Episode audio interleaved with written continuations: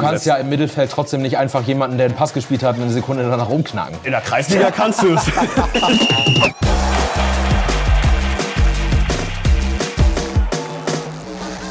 Ja, moin moin und hallo, herzlich willkommen zu einer neuen Folge Holstein 1 zu 1, der KN-Talk aus dem Gutenberg. Mein Name ist Marco Nehmer, Holstein-Reporter der Kieler Nachrichten. An meiner Seite Niklas Schomburg, ebenfalls Holstein-Reporter. Moin Niklas. Moin, grüß dich. Ja, wir haben viel zu bereden. Ähm, aus im Pokal äh, und voll im Aufstiegskampf in der Liga.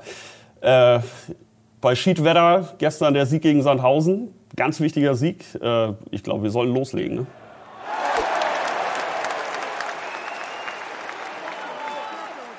Ja, das war bitter am Sonnabend im Halbfinale. Ne? Holstein ordentlich überrollt worden von Dortmund in der ersten Halbzeit und man hatte wirklich so das Gefühl, oh, das hat Holstein nicht verdient. Es geht beim BVB gegen alles, bei Holstein gegen gar nichts. Gefühlt war jeder Schuss drin. In der ersten Halbzeit gab es äh, sechs Abschlüsse, fünfmal war die Pille drin. Also da musste man echt teilweise Angst haben, dass die Nummer hier nicht zweistellig ausgeht. Ne? Und man ja. dachte, das hat wirklich äh, dieser Pokallauf, den Holstein in diesem Jahr hingelegt hat, äh, wirklich nicht verdient. Das war völlig unter Wert. Ne? Also die, die erste Viertelstunde ließ sich gut an. Das war ein äh, versprachen relativ offenes Spiel. Holstein hat gut dagegen gehalten, sogar selbst Akzente gesetzt. Ja, immer mal einen mutigen Ball auch genau. gehabt, den sich viele Zweitligisten in der Situation vielleicht nicht trauen ja. würden und so. Ne? Ja. Aber dann, äh, dann hat Dortmund, Dortmund, echt seine Klasse ausgespielt. Ne? Das war wirklich äh, eine Passschärfe, viele Rochaden drin, diese äh, ewigen Flügelwechsel. Und dann war Holstein einfach dadurch, dass die Zweikampfhärte nicht da war oder die Zweikämpfe teilweise auch gar nicht geführt wurden, ja. äh, war, war, Holstein einfach ja, dieses Tempo, Dieses Tempo ist halt der große Unterschied auch zwischen Bundesliga und zweiter Liga und dann natürlich nochmal zwischen den Spitzenteams der Bundesliga und dem Rest und dann diese Präzision in diesem Tempo. Die meisten Reaktionen hinterher waren ja auch, es war wenig Häme, äh, auch im ja. Netz und so. Es war Mitleid, es war Stolz der Kieler Fans auf diese Pokalsaison, es war viel Kopf hoch.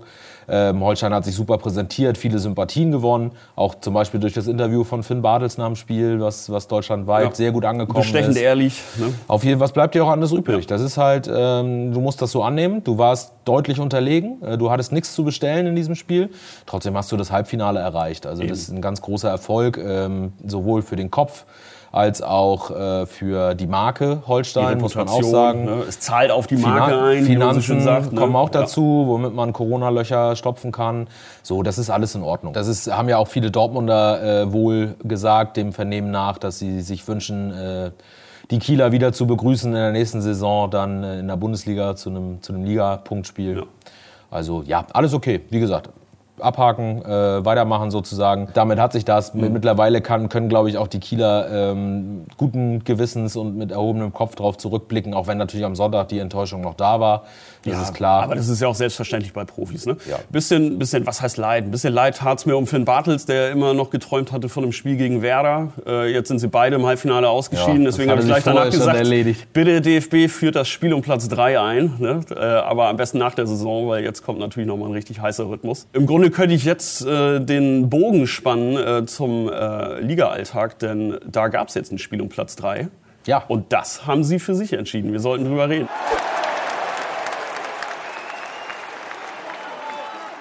Ja, also wenn es einer Antwort auf dieses 0 zu 5 im Pokal bedurft hätte, das war sie gestern gegen Sandhausen definitiv. Äh, Holstein hat sich wirklich in äh, guter Verfassung präsentiert. Es war ein starker Auftritt, natürlich gegen einen völlig anderen Gegner als den BVB. Gute Spielzüge ja. drin gehabt, anfangs noch nicht so richtig so den, den Schlüssel zum 16er gefunden, aber dann natürlich irgendwie nach einer schönen Verlagerung auf äh, Hauke Wahl und den Ball auf Finn Bartels auch zu Recht das 1 zu 0 gemacht. Richtig zwingend wurde es von Sandhausen selten, dass man in den Druck reinkommen würde und schnell Entscheidungen treffen muss, äh, hatte Ole Werner ja vorher angekündigt. Das ist einfach das Sandhäuser Spiel. Ja. Trotzdem waren ja diese Phasen, die jetzt immer angekündigt werden, auch in diesem Rhythmus, wo Holstein Probleme bekommen wird, die waren ja gestern minimal. Das haben sie wunderbar souverän gemacht. Das 1 zu 0 ist ganz klarer Ausdruck dieser Holstein-Philosophie, aktiv nach vorne zu verteidigen. Das hat Hauke Wahl wunderbar gemacht. Nimmt den Ball gut mit, hat dann das Spielfeld offen vor sich äh, kann sogar selbst abschließen vielleicht, hätte man überlegt. Und dann spielt er einen überlegten Pass und Bartels abgezockt. Äh, man muss gar nicht doll schießen, ne? schön platziert in die, in, in, ins linke Eck. alles wunderbar. Und zweite Halbzeit ging es dann im Prinzip so weiter, kam Holstein sogar noch druckvoller aus der Pause. Ja, da fand ähm, ich es auch noch dominanter, ja. ehrlich gesagt. Äh, man hatte auch das Gefühl, so, okay, jetzt wollen sie aufs 2 zu 0 gehen. Ja. Die Schleife um den 33. Geburtstag von Ole Werner Irre. schnürt dann Janis Herrer mit seinem unfassbar geilen Chip, man muss Irre. es so sagen, ja. hinten in den Knick hinein. Äh, ich würde sagen, definitiv ein äh, Kandidat fürs äh, Tor des Monats. Hat mir sehr gefallen, vor allen Dingen auch dafür, dass Janni Serra unermüdlich gearbeitet hat. Also das war schon in der ersten Halbzeit so, da hat er auch damit gehadert, er hatte auch wieder ein paar technische Schwierigkeiten, hat sich weiter gesteigert, hat im zweiten Durchgang äh, die Bälle besser verarbeitet äh, und hat sich dann damit einfach für ein gutes Spiel, mhm. ein sehr aufreibendes, einsatzfreudiges Spiel belohnt. Ja, und wir loben ihn ja oft für sein Spiel ohne Ball und das, das war dann gestern halt auch wieder der Fall. Generell war da vieles, was wirklich sehr gut funktioniert hat. Ahmed Arslan bei seinem Startelfdebüt ja, hat genau, sehr muss man natürlich Spiel auch mal herausheben. Ne? Der hat mir in den letzten Wochen schon immer gut bei seinen Teilzeiteinsätzen gefallen. Selbst ja. in Dortmund fand ich ihn auch äh, wirklich ein belebendes Element. Es war ein echt guter Auftritt. Gutes Spiel. Da hat sich mal wieder die Breite des Kaders gezeigt. Ja. Wobei man sagen muss, Holstein war gestern körperlich vollkommen auf der Höhe. Ja. Ne? Ja. Also überhaupt keine Verschleißerscheinungen drin gehabt und das wirklich nach diesem dann doch auch schlauchenden Spiel, das man jetzt noch hatte, mhm. eben im Pokal. Äh, das stimmt eigentlich optimistisch für die nächsten Wochen, ne? ja. dass das auch in diesem Dreitagesrhythmus äh, funktionieren kann. Ne? Bis zum Schluss kein Nachlassen zu erkennen, das wirklich durchgezogen. Und nach dem 2-0 hattest du ja auch nicht das Gefühl, dass da noch mal irgendwie was passieren könnte. Ja, schön auf Platz 3 gesprungen. Ja, genau. Jetzt ist man da und jetzt will man sich das auch nicht mehr unbedingt nehmen lassen. Ne? Gerade wenn du jetzt noch äh, zwei Nachholspiele halt in der Hinterhand hast. Ne? Man ist jetzt am HSV ja. vorbei. Also ich will jetzt nicht sagen, dass man äh, von der Rolle des Jägers in die Rolle des Gejagten jetzt unbedingt hineinrutscht. Äh, aber die Chance ist wirklich da mit ja. einem entsprechenden Punkteschnitt, dass du zumindest diesen Platz 3 jetzt erstmal verteidigen kannst. Ja, Holstein, ne? Holstein ist äh, ist noch nicht der Gejagte. Sie sind noch so, äh, haben das erste Überholmanöver äh, erledigt und sind aber immer noch so ein bisschen auf der Spur.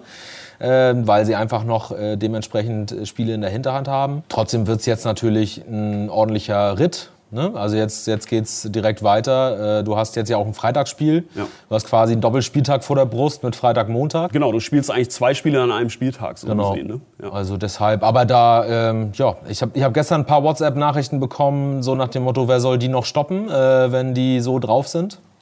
Alles möglich.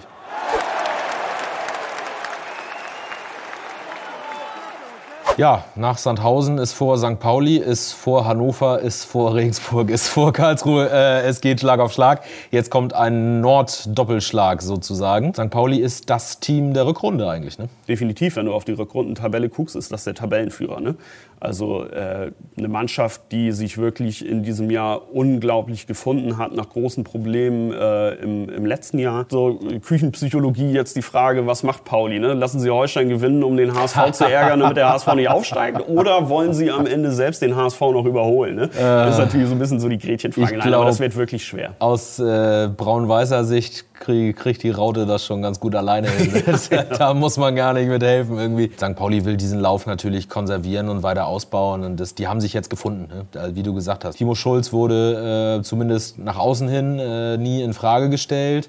Und das hat sich ausgezahlt. Also die sind, die sind gut davor, die spielen einen guten Fußball, die spielen ein überfallartiges Konterspiel. Das war auch im Hinspiel mhm. äh, so, ist das Tor gefallen. Aber sie können auch mehr als Konter. Ne? sie spielen auch sehr variabel aus ihrer ja. Raute heraus, ja. haben dann natürlich mit Salazar und Kieré wirklich äh, zwei Unterschiedsspieler. Das gesamte Pauli-Spiel ist äh, sehr organisch, ist vielseitig. Du hast schon gesagt, überfallartige Konter sind genauso drin wie, wie schöne Spielzüge. Ja. Verteidigen können sie auch noch dazu. Also das ist wirklich mittlerweile echt eine komplette Mannschaft. Das wird wirklich, ich würde sagen, von den fünf Spielen, äh, die noch ausstehen, wird das definitiv das schwerste Spiel. Äh, schwer zu sagen. Also das ist äh, wirklich, da, da tut man wirklich gut daran, diese Floskel zu nehmen von Spiel zu Spiel. Wir bereiten uns jetzt darauf ja, vor, wir versuchen da das Maximum gesagt, ne? rauszuholen. Ja. Ganz großer Vorteil auch gestern aus dem Sandhausen-Spiel ist, dass es keine einzige gelbe Karte gab. Ja. Das heißt, alle sechs äh, der gefährdeten Störche dürfen gegen St. Pauli mitspielen. Das da muss man jetzt auch so durchgehen. Genau, aber da muss man jetzt auch von, von Spiel zu Spiel gucken. Jetzt ja. gegen St. Pauli sind alle, sind alle einsatzbereit. Und da zum Beispiel sind ja, weil Alexander Mühling und Niklas Hauptmann beide gefährdet sind, beide bei vier gelben Karten stehen,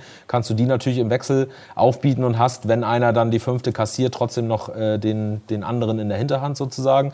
Es wird auf anderen Positionen schwieriger. Hauke Wahl zum Beispiel ist davon betroffen. Ja, da hätte man wirklich, also ich will jetzt nicht sagen, man hätte ein Problem, aber man hat doch ein Problem. Ja, also, also Hauke halt, Wahl wäre, ja. wäre schon wirklich ein ja, Ausfall. Ja, vor allem, weil TSK wird, ja. wohl, wird, wird jetzt auf keinen Fall und wohl auch in der gesamten Saison nicht mehr mhm. zum Einsatz kommen. Das heißt, du müsstest dann mit äh, Marco Komenda oder Phil Neumann auf der Innenverteidigerposition neben Simon Lorenz spielen. Dann kommt dazu, Johannes Vandenberg äh, als Linksverteidiger ist auch gefährdet. Mikkel Kirkesko ist noch nicht wieder äh, fit, sodass mhm. eventuell Marco Komenda als Backup auf ne? links sein. Dann dürfen aber nicht Vandenberg und Wahl gleichzeitig ausfallen. Das sind alles so Spielchen. Ja, man muss das Risiko so ein ne? bisschen streuen. Letztlich darfst du darauf aber auch nicht allzu viel Nein. Rücksicht als Trainer nehmen. Ne? Du kannst natürlich froh sein, dass du jetzt wirklich mit der Top-Besetzung gegen Pauli ran kannst. Ja. Vielleicht fällt dann der eine oder andere äh, gegen Hannover halt gesperrt aus. Damit will ich jetzt die Brücke mal zum Hannover-Spiel uh. am Montag schlagen. Ich glaube, der Vorteil für Holstein ist jetzt so ein bisschen, äh, Hannover ist jetzt gerettet. Mhm. Äh, ich glaube, neun Punkte Vorsprung sind es auf ähm, Platz 16. Definitiv eine Mannschaft, die äh,